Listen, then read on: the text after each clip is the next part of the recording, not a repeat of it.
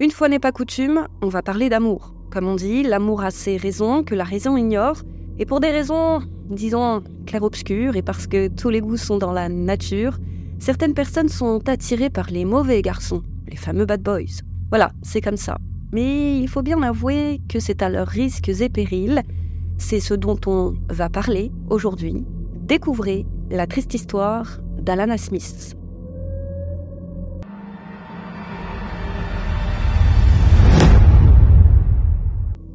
La jeune femme qui nous intéresse aujourd'hui est Alana Smith. Elle est âgée de 22 ans et elle a grandi à Tampa, une ville de l'État de Floride aux États-Unis. C'est une jeune femme simple et terre à terre et qui aime par-dessus tout être entourée de sa famille. Elle prend, il est vrai, grand soin de ses proches.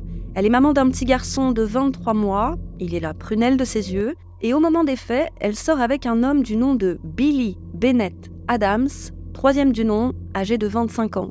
Mais aussi et surtout, elle est enceinte de 5 mois. Alana est folle de joie à l'idée de devenir maman une seconde fois. Et laissez-moi vous présenter son petit ami. Billy est né en Virginie et a grandi en Géorgie. Il s'est installé dans la baie de Tampa, dans l'État de Floride, en 2017. Le jeune homme est diplômé de l'Université de Floride en sciences de la gestion, mais son véritable rêve, c'est de percer en tant que rappeur. Et justement, dans la communauté hip-hop de Tampa, il est connu sous le nom d'Ace NH et fait non négligeable, il fait partie du gang des Crips. Un gang ô combien redoutable. Il a été créé suite à la fusion de plusieurs gangs en 1969 à South Central, à Los Angeles, au programme vente de diverses drogues, vol de voitures, etc., etc. En 2012, on estimait qu'ils étaient plus de 800 bandes réparties à travers les États-Unis et le Canada. Alors en plus d'avoir de mauvaises fréquentations, Billy est une mauvaise fréquentation. Il est tout l'inverse d'Alana qui se consacrait alors pleinement à l'éducation de son fils et à l'arrivée du bébé. Et au moment des faits, Billy avait enregistré trois albums ainsi que d'autres chansons. Il parlait de la vie de gangster et il glorifiait la violence. Rien de très étonnant, me diriez-vous, mais son passé est bien plus sombre que du deal et des vols de voitures, puisqu'il a été accusé en 2020 d'avoir commis un double meurtre. On ne sait pas exactement tous les détails, mais voici ce qui s'est a priori passé. Il faut remonter donc trois ans en arrière, le 19 février 2020. Billy est alors âgé de 23 ans. Ce jour-là, il se trouve dans le studio d'enregistrement d'une connaissance à lui, un certain Joseph Mick. Il est en compagnie donc de Joseph et aussi de deux autres hommes du nom de Traven Albury et Daniel Thompson, eux aussi membres du gang des Crips. Tous sont alors dans la même pièce. Et alors que Joseph travaille sur son ordinateur et qu'il a le dos tourné, il entend deux coups de feu. Il se retourne paniqué et il voit Billy au-dessus des corps de Traven et Daniel. Après ça, Billy tire une nouvelle fois sur l'une des victimes à bout portant. Joseph est sans voix, il est terrifié il a peur d'être le prochain. Paniqué, il ne sait pas quoi faire. Et Billy lui dit qu'il a tiré sur Traven et Daniel car il voulait le voler. Alors pas le voler lui, hein, mais voler Joseph, son matériel. Puis, sans attendre, Billy prend la fuite, laissant Joseph seul avec les deux corps. Vers 23h46, Joseph appelle le 911. La police et les équipes de secours arrivent au studio en moins de 5 minutes. Et malheureusement, à leur arrivée, il est déjà trop tard. Les deux hommes sont morts et il n'y a plus rien à faire. Quant à Billy, il n'ira pas bien loin, puisqu'il est arrêté seulement deux jours plus tard et inculpé pour meurtre prémédité avec une arme à feu. Il est ensuite incarcéré à la prison d'Orient Road dans la ville de Tampa, en Floride. Et l'un des premiers réflexes des policiers, c'est d'examiner le téléphone portable de Billy, ainsi que les publications de ses victimes sur les réseaux sociaux. Et grâce à ça, ils réussissent à déterminer ce qui a déclenché la fusillade. Le mobile, selon eux, c'est une dispute au sujet d'armes et d'argent, dispute qui aurait dégénéré. Et c'est malheureusement un grand classique dans ce type d'affaires, et alors qu'il vient tout juste d'être écroué, Billy va tout de même faire une demande de libération sur caution. Et étonnamment, après avoir évalué que Billy ne représentait, je cite, aucun danger pour la société, le juge a décidé de lui accorder une remise en liberté sous caution. Voilà Billy libre dans l'attente de son procès. Et il est vrai que pendant trois ans, Billy va se battre pour prouver son innocence. Il veut prouver qu'il a agi en état de légitime défense. C'était soit ça, soit la mort assurée. Et lors de son procès, devant la cour du comté de Hillsborough, son avocat va faire quelque chose d'assez rare. Il va le faire témoigner à la barre. Et les avocats de la défense hésitent généralement à faire témoigner leurs clients de peur qu'ils ne soient déstabilisés par le procureur et de peur qu'ils ne disent des choses qui pourraient les incriminer. Ils savent qu'au moindre faux pas, c'en est fini pour leurs clients. C'est un pari risqué, mais pari qui va se révéler payant dans le cas de Billy. Lors de son témoignage à la barre, Billy affirme qu'il connaissait à peine Trevon et Daniel. Il explique qu'au cours de la soirée, les deux hommes ont commencé à agir de manière étrange, qu'ils se faisaient des gestes suspects qui l'ont conduit à penser qu'ils préparaient probablement un mauvais coup. Il explique au juré qu'à un moment, Traven a pointé une arme vers l'arrière de la tête de Joseph alors qu'il était en train de travailler sur son ordinateur et qu'il avait, rappelons-le, le dos tourné. À ce moment, Billy, qui craignait pour sa vie et celle de Joseph, est passé à l'action. Il a sorti son arme et a tiré sur Traven pour l'empêcher de tuer Joseph. Daniel a alors tenté de lui prendre son arme des mains et terrifié, Billy lui a tiré dessus car il avait peur qu'il ne le tue. Et après avoir été touché, Daniel s'est effondré par terre. Lors du procès, le procureur, qui, rappelons-le, représente la partie adverse, a de son côté affirmé que Billy n'avait pas agi en état de légitime défense. Au contraire, d'après lui, les meurtres de Daniel et Traven étaient prémédités, car ils ont été abattus d'une balle à l'arrière de la tête, ce qui ressemble plus à une exécution qu'à autre chose.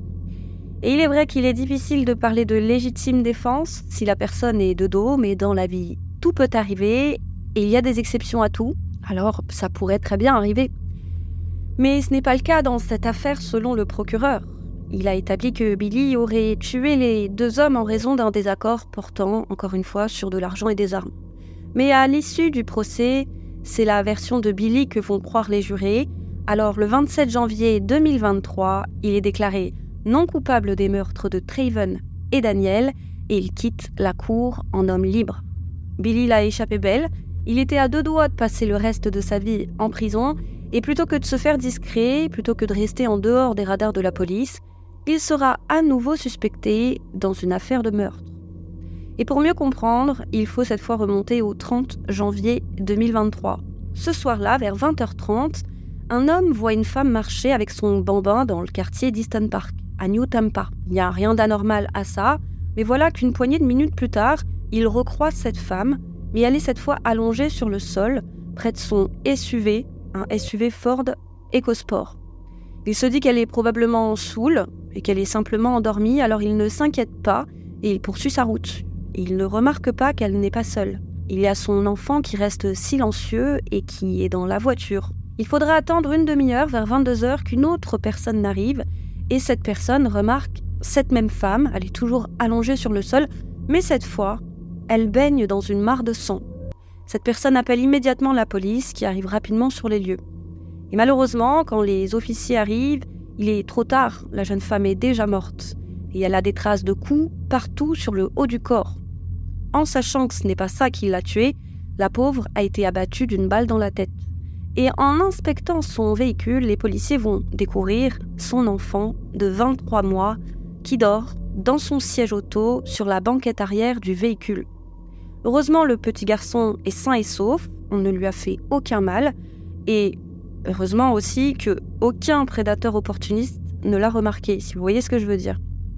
Et cette femme, comme vous vous en doutez probablement déjà, c'est Alana. Ce qui signifie que la pauvre a été tuée devant son enfant de deux ans.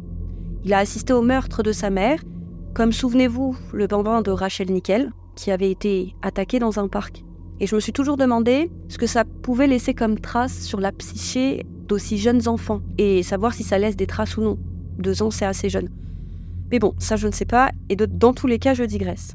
Les officiers n'ont aucun mal à identifier Alana. Ils contactent alors sa famille pour leur annoncer la terrible nouvelle. Les pauvres sont dévastés, surtout la maman. Elle est en état de choc. Elle ne comprend pas qui aurait pu en vouloir à sa fille au point de la tuer. Alana, c'est le genre de personne sans histoire. Elle est focus sur sa famille et sur ses enfants et on ne lui connaît aucun ennemi. Mais immédiatement, lorsqu'elle apprend que sa fille a été abattue dans le quartier d'Easton Park, elle est étonnée. Sa fille n'a pas pour habitude d'aller par là, et aussi c'est à plusieurs kilomètres de son domicile. Alors pourquoi se serait-elle rendue là-bas avec son fils à la tombée de la nuit? À cette heure-ci, son fils est déjà au lit, et c'est pas enceinte de 5 mois qu'elle se serait baladée comme ça au hasard.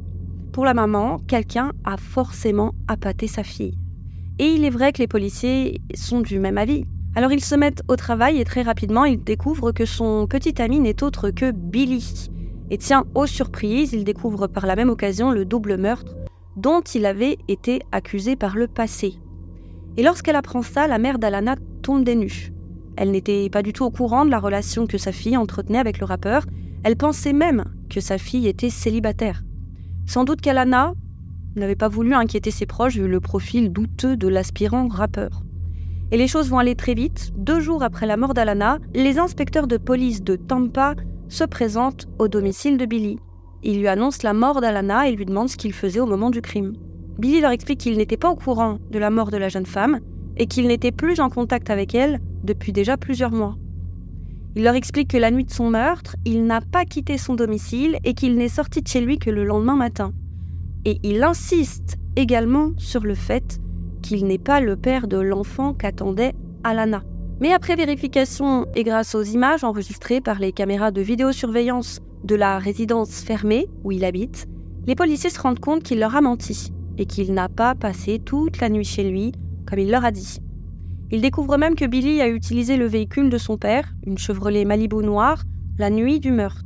Et vers 19h22, une caméra de vidéosurveillance a filmé la Chevrolet entrant dans le quartier d'Easton Park, le quartier où Alana a été retrouvée morte. Et une poignée de minutes plus tard, vers 19h36, cette même caméra a cette fois filmé le véhicule d'Alana entrant dans le quartier d'Easton Park. Et c'est vers 20h21 que la Chevrolet Malibu a été filmée en train de quitter le quartier d'Easton Park. Les policiers retournent voir Billy et le mettent face à ses mensonges. Billy change alors de version des faits et admet avoir utilisé le véhicule de son père le soir du meurtre. Cependant, il prétend qu'il était en compagnie d'amis ce soir-là. Afin de le prouver, il présente aux enquêteurs une vidéo enregistrée la nuit du meurtre et où on peut effectivement le voir en compagnie de ses amis. Les policiers restent perplexes, ils obtiennent un mandat pour perquisitionner le véhicule de son père ainsi que son domicile, et dans la voiture ils découvrent deux balles. Tiens, tiens, imaginez le degré de stupidité de notre rappeur en herbe pour laisser deux balles traîner dans la voiture et qui plus est celle de son père. Bref, ça ne fait pas de lui le coupable pour autant à ce stade. Les policiers ne savent pas si ces balles sont les mêmes que celles qui a tué Alana. Les policiers saisissent également son téléphone portable et grâce à ça, ils se rendent compte que la vidéo que Billy leur a présentée date en réalité du 1er février, soit le lendemain de la mort d'Alana. Et c'est en analysant les messages du jeune homme que les agents vont découvrir la raison pour laquelle Billy voulait tuer Alana. Il semble que Billy entretenait deux relations en même temps, la première avec Alana et l'autre avec une femme du nom de Lakenya Brentley. Et il s'avère que seulement un jour avant le meurtre, le 29 janvier 2023, il avait échangé des messages avec Lakenya dans lesquels il lui expliquait être stressé par la grossesse d'Alana. Dans ces messages, il disait à la Kenya qu'il avait l'intention de faire sa vie avec elle et non avec Alana. Et le tout dernier message qu'il a envoyé à la Kenya était assez énigmatique. Il disait Demain, c'est fait. Et c'est justement le lendemain qu'Alana sera retrouvée morte. Et en regardant l'historique de recherche de Billy, les policiers découvrent qu'il avait fait des recherches sur le quartier d'Easton Park c'était le 30 janvier, peu de temps avant les faits, à 18h43. Alors une fois de plus, les policiers le mettent face à ses mensonges. Et Billy a réponse à tout. Il avoue cette fois avoir vu Alana le soir du meurtre, mais cette fois, il reconnaît être bien celui qui a appuyé sur la gâchette. Mais comme pour les meurtres de Trevon et Daniel, il affirme avoir agi en état de légitime défense. Il leur explique qu'Alana l'avait menacé avec une arme, qu'il avait tenté de lui arracher l'arme des mains et qu'un coup de feu est parti tout seul, la tuant accidentellement. Voilà, ça, ça, ça, c'est du Billy tout craché. Il aurait très bien pu traîner devant une école, tuer un et expliquer qu'il lui a tiré dessus parce qu'il a confondu le Kinder qui sortait de sa poche avec, euh, je sais pas, euh, un Magnum AK-47, 42 longs rifles, euh, je ne sais pas. Mais donc forcément, cette fois, les policiers ne sont pas dupes. Ils vont lui dire que sa version des faits ne tient pas la route, parce que là encore, Alana a reçu une balle à l'arrière de la tête. Billy change alors à nouveau de version. Cette fois, il explique qu'Alana l'a menacé avec une arme, mais qu'il a réussi à lui prendre l'arme des mains et qu'il lui a tiré dessus pour se défendre. Voilà. Je sais pas si vous voyez la nuance. Avant, il parlait d'un coup parti par accident en pleine bagarre. Et quand les policiers lui demandent ce qu'il a fait de l'arme du crime, il leur explique qu'il s'est arrêté sur le chemin du retour vers son domicile et qu'il s'en est tout simplement débarrassé. Il ne sait plus trop où, cette arme, on ne la retrouvera pas. Voilà, c'est tout. Selon lui, ça reste un cas de légitime défense, mais il va quand même finir par avouer qu'il savait qu'il était probablement le père de l'enfant qu'Alana attendait. Et c'est le 8 février 2023 qu'il est arrêté au domicile de ses parents et inculpé pour meurtre. Au premier degré, parce que oui, en attendant d'accumuler à cette preuve, il avait été laissé en liberté. Et d'après la police, il a froidement prémédité le meurtre, tout simplement parce qu'il n'était pas prêt à devenir père et qu'il ne souhaitait pas assumer cet enfant. Alana était déterminée à garder l'enfant, peu importe qu'elle reste en couple ou non avec lui. Et pour se débarrasser d'elle, il lui a tendu un piège. Il l'a attirée dans le quartier d'Easton Park, à New Tampa, sous le prétexte, tenez-vous bien, de célébrer ensemble son acquittement. Et oui, vous avez peut-être déjà remarqué que c'est seulement trois jours avant le meurtre d'Alana qu'il avait été acquitté des meurtres de Traven et Daniel. Mais au lieu de faire la fête, il l'a abattu froidement. Voilà, il s'en est tiré une première fois, s'est probablement senti pousser des ailes et a aussitôt recommencé. C'est comme ça que Billy règle ses problèmes, en tuant. Il est actuellement détenu sans possibilité de libération sous caution à la prison de Falkenburg, dans le comté d'Hillborough, en Floride. Et cette fois, il risque la peine de mort. Et quand les membres du jury de son premier procès ont découvert ce qu'il avait fait, qu'il avait à nouveau été inculpé pour meurtre, qu'il avait tué seulement trois jours après son acquittement, ils ont été profondément choqués. Et ils ont expliqué qu'ils s'attendaient à ce qu'il récidive, mais pas aussi vite. Ils ont précisé que personne, au moment de son procès, n'avait cru en son histoire de légitime défense, mais qu'il n'avait pas eu d'autre choix que de le libérer, car le procureur n'avait pas réussi à prouver sa culpabilité au-delà de tout doute raisonnable. Et c'est ce qu'on leur demandait précisément. Vous pouvez penser que c'est telle personne la coupable, mais s'il y a un doute, vous ne pouvez pas condamner cette personne au motif qu'il y a un doute. Et les jurés ont souligné que le procureur n'avait même pas fourni de mobile pour le meurtre, ce qui a eu un impact considérable sur leur décision. Après son arrestation, Billy a demandé à être libéré sous caution et sa demande a été rejetée. Le procureur Suzanne S. Lopez, en charge du dossier, a quant à elle déclaré que Billy n'a aucune considération pour la vie humaine et qu'elle mettrait tout en œuvre pour qu'il soit condamné et qu'il assume enfin les conséquences de ses actes. Voilà, Alana a appris à ses dépens que souvent, les bad boys, comme le disait une amie à moi, ne sont pas que bad avec les autres, ils le seront aussi probablement avec vous.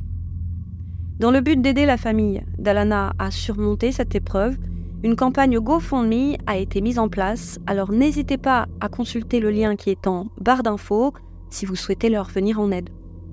Voilà, c'est tout pour aujourd'hui. Merci de nous avoir suivis. Quant à moi, je vous dis à très vite sur YouCrime pour une autre triste histoire.